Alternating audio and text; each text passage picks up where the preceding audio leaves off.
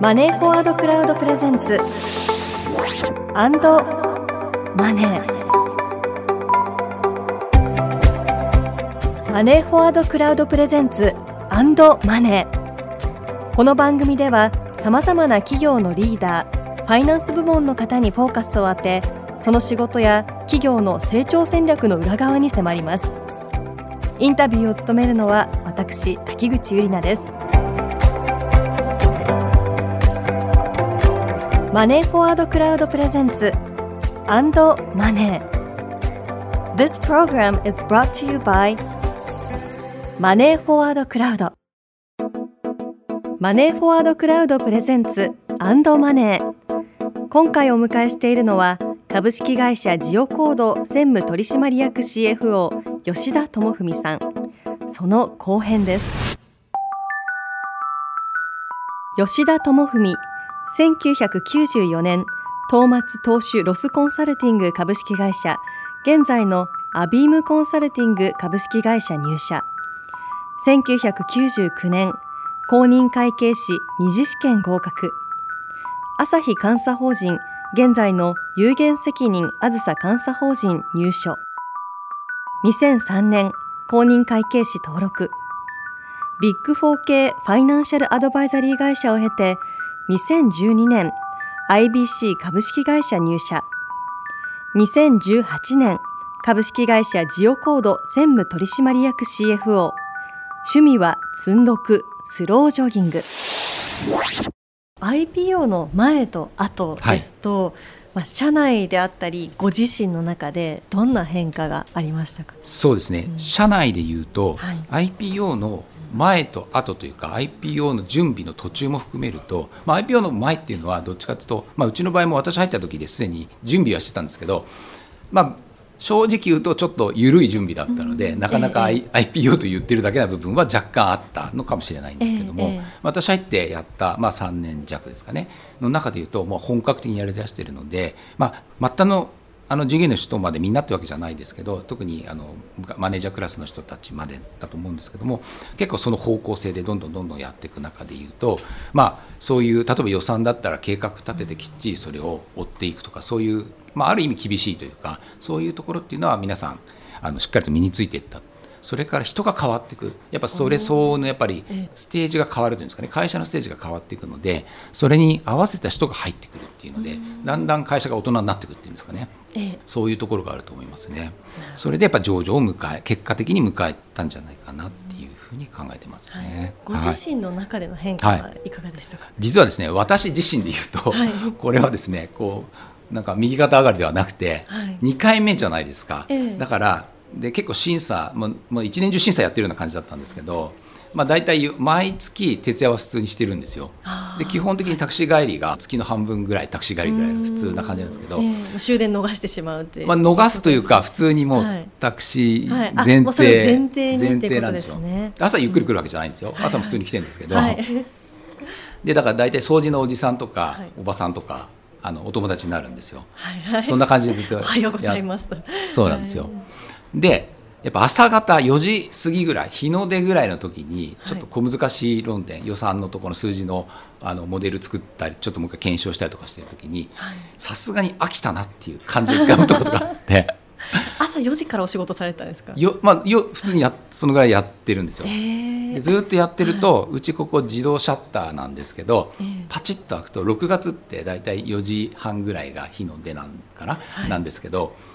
はってと日日が入ってきて、はい、うわもうこんな時間だっていう感じで。それは、えっと、夜からずっとつながってるってことですか？ずっとやってるんですよ、はい、そうことですね、はい、えー、なるほど。それもヘビーなそうです。ただ私社会人になってから、まあ、世代っていうのもあるんですけど、あの M&A とかちょうど監査法人から今度あのアドバイザリーファームっていうんですかね M&A のアドバイザリーファームにいたりとかして、うんはい、まあ、いわゆるデューデリジェンスとかって言われるようなことをやってると結構みんなでワイワイ夜中までやってるのが普通なんで、はい、あんまり自分の生活の中では普通な感じで、はい、監査法人の時も金融部に行ったんですね。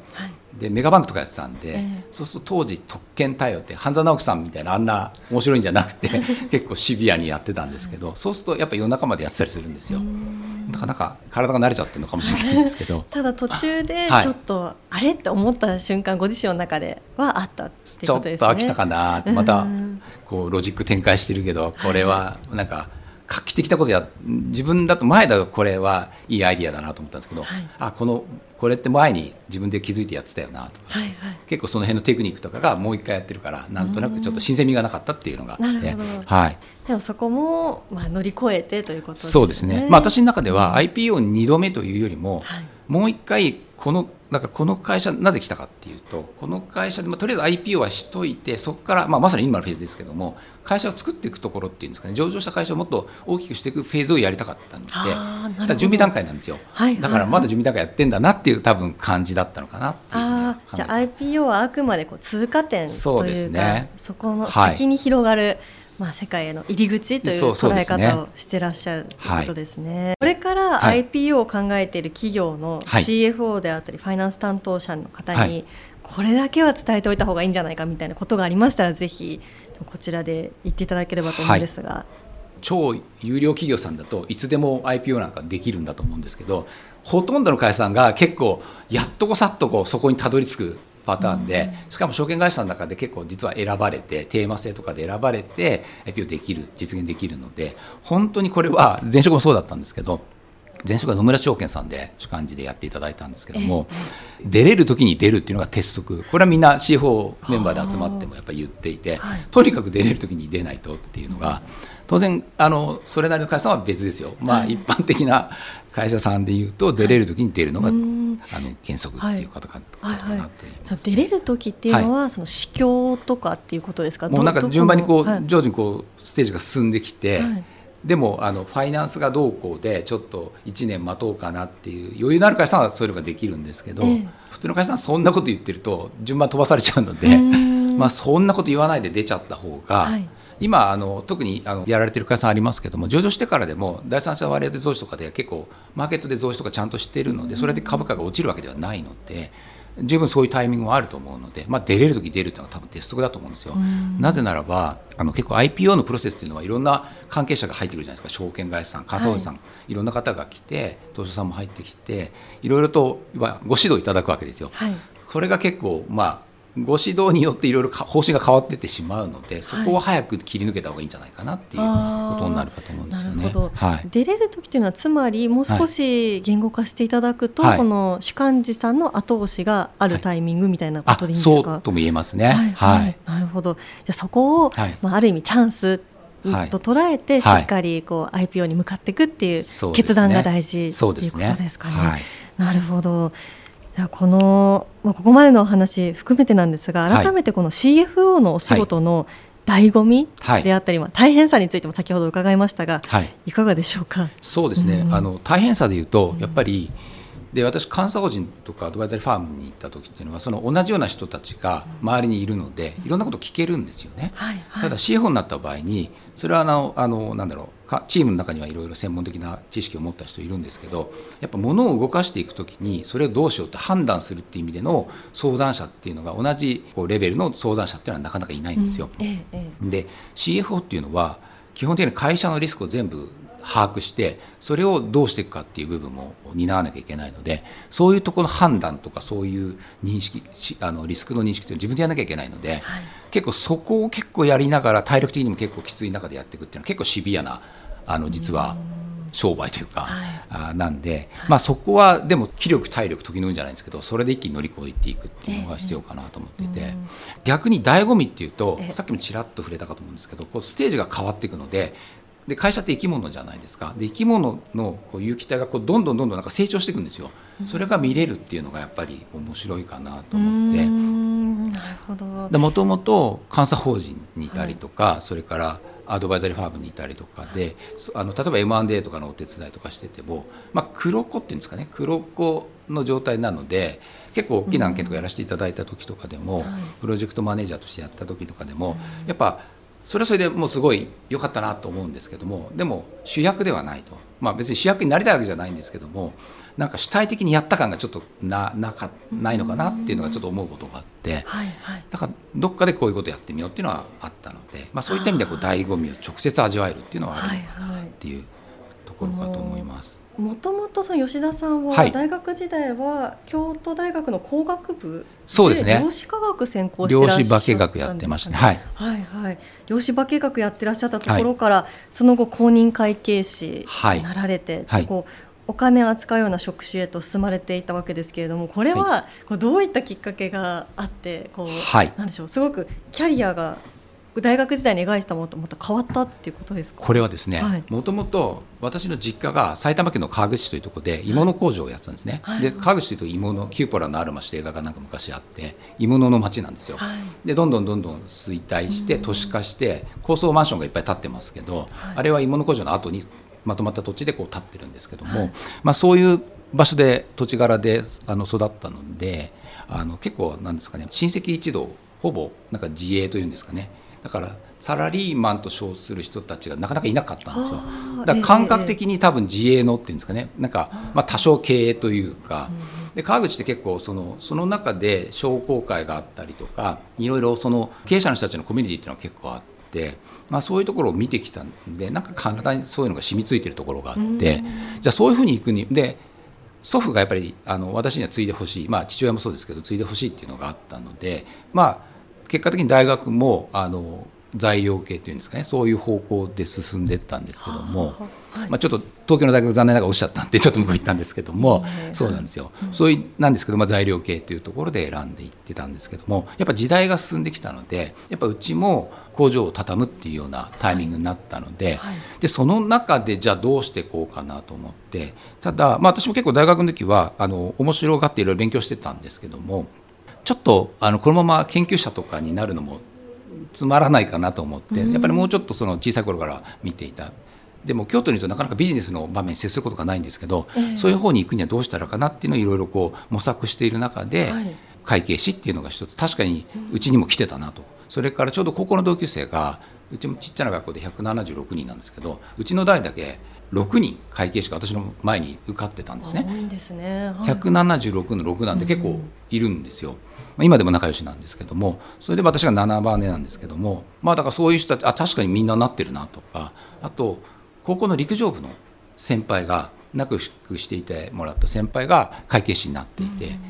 でタックのニュースとかでこう出ていて、はい、たまたまその本を見つけてああと思ってそれで先輩に電話したりとかして東京の東松に勤めてたんでそこをお邪魔して何やってるのかこう見せてもらったりとかして。へなるほど。じゃあこの経営に関わられるということをイメージしながら、はい、そうですね、公認会計士取られたっていうことなんですね、はい、あのご自身は今どんなタイプの CFO になったなというふうに思われてますかね、まあ、いろんな切り口があると思うんですけど、うん、私サッカーや全然やんないんですけどこれよく言うのは、はい、サッカーに例えると、はい、多分一番ピンとくるのであれなんですけども、まあ、CFO なんか CAO とかっていう称号も最近つけられてる方もいらっしゃいますけども、はい、まず管理部長というのもあるのでやっぱりディフェンスラインのセンターセンターバックっていうんですかね。センターバックの位置でちゃんとやっぱ会社全体を見ながらこうリスクを把握してとりあえず得点されないようにこう見ているっていうのは一つ重要な職責だと思うんですね。ただ私の場合はそれでまあこの会社入ったその理由でもあるんですけども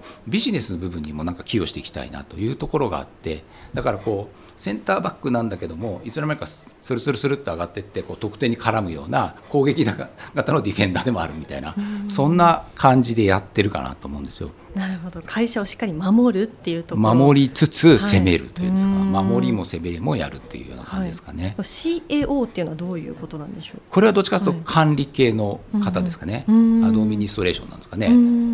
CAO と CFO を分けられていたりとか両方合わせてというような方も今いるみたいですけども、私のあの監査法人の時の部下がやっぱ CAO というのとか上場企業で今一人やってたりもするので、はい、まあ、そういうふうにして管理系は管理系を束ねる人っていうので分けてたりするみたいな、吉田さんはもう CAO も兼ねてらっしゃるまあ、事実上兼ねてる感じですね、ね、まあ、管理部長というところは多分そういう形にな,、なるのかなと思うんですけども、はい、まあ、何でもやにはなるかなと。社長の相談でも当然やりますしというか、はい、壁打ちとかねそういうのにもならなきゃいけないですしとか、まあ、小さな会社なんで何でもやる人っていうのもあると思うんですけども、はい、そして少しその吉田さんの個人的な部分にも迫っていきたいと思うんですが、はい、普段ご自身のステップアップのためであったり、はい、まあ、お仕事のためでもですね、はい、どんなことをされていらっしゃるのかというのプライベートの部分ですね。そうですね。ステップアップという意味で言うと、はい、結構 CFO の会というんですかね。いろんなところで開催されていたりするんですけども、はい、そういうところには積極的に出るようにしていて、だから100人規模のもあるし、まあ常時あのずっと何回もやってる会があってそういうところだとまあ20人ぐらい来てそれで人が入れ替わってっていうのをやってるんですけども、まあ、そういうところは結構ずっと出てたりしてその中でいろんな方と知り合って。そうするとお仕事の関係ができるんですね、はいはい、で私も営業してくるので、しっかりと会った方にはその日のうちにフェイスブックでお友達みたいな感じで、はいはい。はい、そこから始まるビジネスみたいなのもあって、はい、まあ、当然ビジネスライクなだけじゃなくて、いろいろつながりが相談もできるし、逆に相談してもらったりもあるし、そういうこう横の関係っていうんですかね、うん、そういうのをすごい大切にしています。先ほどやっぱり社内だと CFO はや、一番のそのはい、ファイナンス部門のプロフェッショナルだから、はい、他の人に聞くというよりは自分で決めていく部分大きいっておっしゃられたのでそう、ね,、いうところの部分もやっぱり他社の CFO の方と知り合いになると何か悩み共有できたりとか、そうですね、っていうところとかもあるんですかね。結構いろいろ、まあもうなんですかねこうお金とか課金とか何もなしで、いろんな相談が自由にできるので、はい、貴重な場ですね。貴重な場ですね本当にね。あとなんかご趣味は、積んどくとスロージョギングというふうに伺いましたが、はい、このあたりは、はい、いかがでしょうか？そうですね。積んどく読書ではなくて積んどくってあえて書かれてるのは。そうですね。結構、私池袋にある大型書店にはしょっちゅう足しげく通うんですけども。あの小学校の頃はあのテレビばっかり見てたんですけどいつしか本を読む本を読むというか、まあ、眺めるようになって、で今は本当に月に数万とか大人買いしちゃうんですよ。でジャンルはその本当に池袋にある書店さんいろいろなジャンル上から下までこういろんなジャンルがあって、あるんですけどもあの一通りこう散歩してくるんですね。どっちかっていうと理系の専門系のとやっぱり歴史の本っていうのがメインになるんですけど。歴史の本はいなるべくビジネスの本はさらっとぐらいにするようにしてるんですよ。なぜならばビジネスの論理っていうのはどっちかっていうとやっぱり物理法則とか最終的には行き着くのは物理法則とかそういうとこから来ているのでやっぱり根本を学んだ抑えた方がいいだろうっていうのと自分の興味がやっぱりそっちにあるので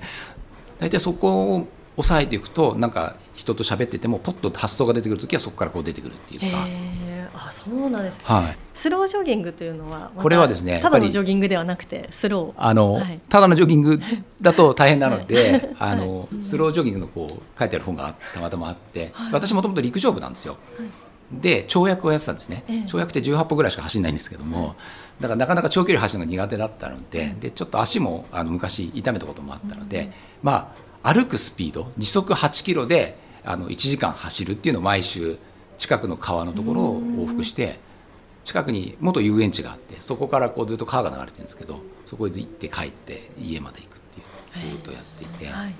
それがちょうど心地よい汗がかけて本当に息も上がらずっていうので。無理しないで続けられるそうそうなんですよ。だから心技体って言いますけど、それを整えるっていう意味で言うとやっぱそういうことは必要かなと思ってやってるんですよね。なるほど、なるほど。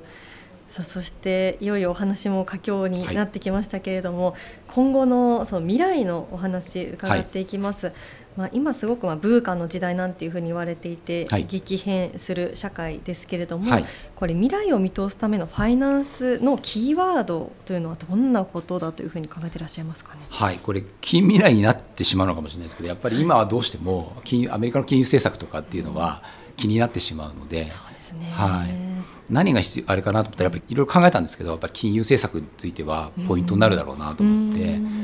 でうちはあのなんだろうリスク分散というかお客さんもいろんな業種があって基本的に寄ってないんですねなので